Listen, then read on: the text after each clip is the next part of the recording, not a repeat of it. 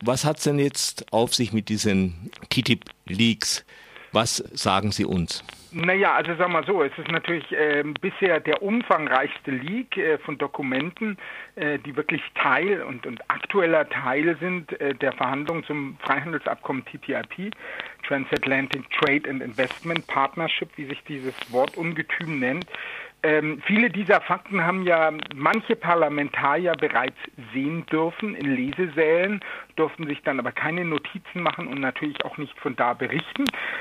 Was natürlich mit diesen Leaks zu sehen ist, dass all die Befürchtungen, die wir hatten und die auch versucht wurden, äh, immer wieder äh, zerstreut zu werden, also hinsichtlich äh, Investorenschutz, hinsicht, hinsichtlich ähm, Investor State Dispute Settlement, also der Möglichkeit von Investoren zu klagen gegen Staaten, aber auch hinsichtlich ähm, Verbraucherschutz und ähm, dem Versuch eben Standards abzuschaffen. all diese Befürchtungen, die werden werden halt mit diesen Leaks letztendlich jetzt bestätigt.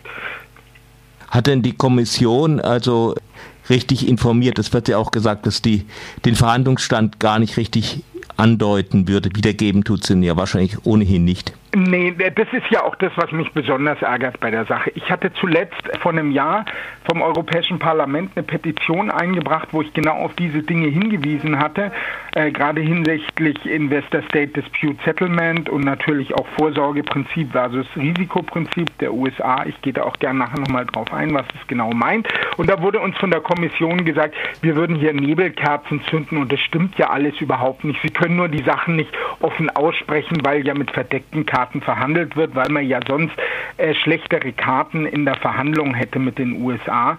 Und äh, letzten Endes sind wir da offen belogen worden von Menschen, die in der Kommission, in der EU-Kommission arbeiten, die von europäischen Steuergeldern bezahlt werden, die eigentlich für die Menschen in Europa in deren Dienste arbeiten sollten. Aber leider stellt sich raus, in dem Fall ganz stark im Sinne der, der großen Konzernlobbys, der, der transnationalen Konzernlobbys arbeiten. Und das macht wirklich Angst und auch wütend. Hm. Kannst du ein Beispiel geben?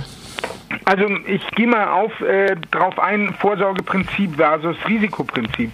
In Europa gilt ja im Verbraucherschutz, dass ein Produkt erst auf den Markt darf, das betrifft übrigens auch Medikamente und vieles andere, äh, wenn bewiesen ist, dass dieses Produkt unschädlich ist.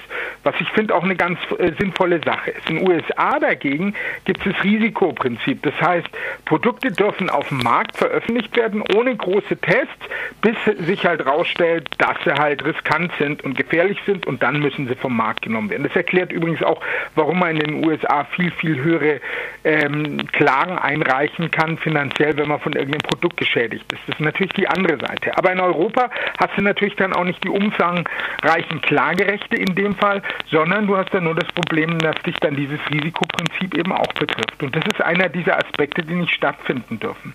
Aber noch was ganz anderes, was viel tragischer ist. Man muss sich ja überlegen, dass bei TTIP, das sind ja der gesamte Text sind viele, viele tausend Seiten, weil es unglaublich viele verschiedene Inter Industrieinteressen gibt, die dann gegeneinander ausgewogen und ab äh, verhandelt werden.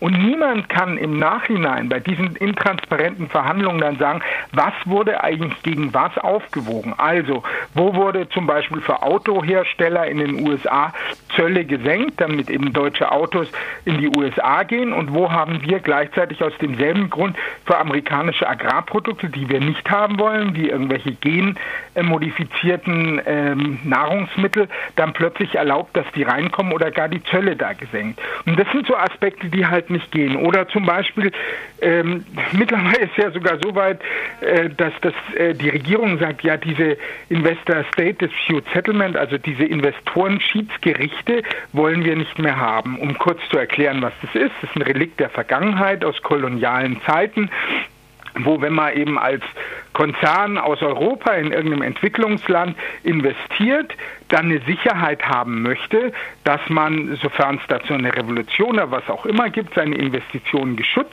geschützt weiß und deswegen klagen kann von dem internationalen Schiedsgericht. Das mag eine, eine, Variante gewesen sein, die vielleicht früher mal gegolten hat, aber hallo, äh, es geht hier um transatlantisches Freihandelsabkommen zwischen USA und Europa, da braucht man das eben nicht. Und das Tragische ist, äh, es ist komplett transparent. Es soll jetzt angeblich transparenter sein und live gestreamt werden, hilft aber relativ wenig, weil die Richter stammen nach wie vor vor allem aus Konzernlobbys.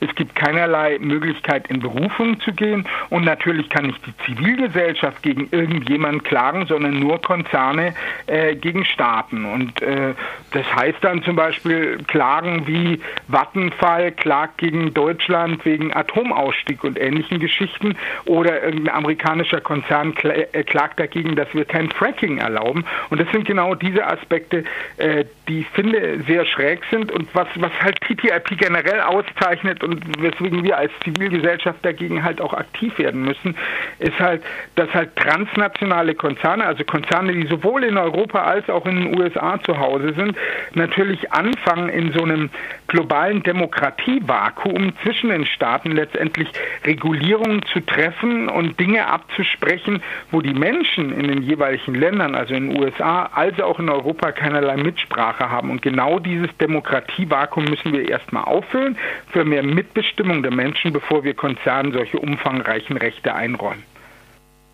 Soweit Bruno Kramm. Bruno Kramm ist äh, Landesvorsitzender der Piraten in Berlin und beschäftigt sich schon lange mit TTIP und die Fragen stellte unser Kollege Jan an ihn gestern. Wie gesagt, Greenpeace hat die Dokumente offengelegt. Ein offener Lesesaal, ein gläserner Lesesaal steht nun vom Brandenburger Tor und kann dort eingesehen werden, aber sicherlich bequemer auf der Webseite von Greenpeace und gegebenenfalls hier auch, wenn wir diesen Beitrag hochstellen auf unserer Webseite in der Verlinkung. Soweit TTIP heute im Mittagsmagazin bei Radio Dreikland. Für die technische Qualität äh, ist zuständig der Dienstleister und internationale Konzern Telekom gewesen.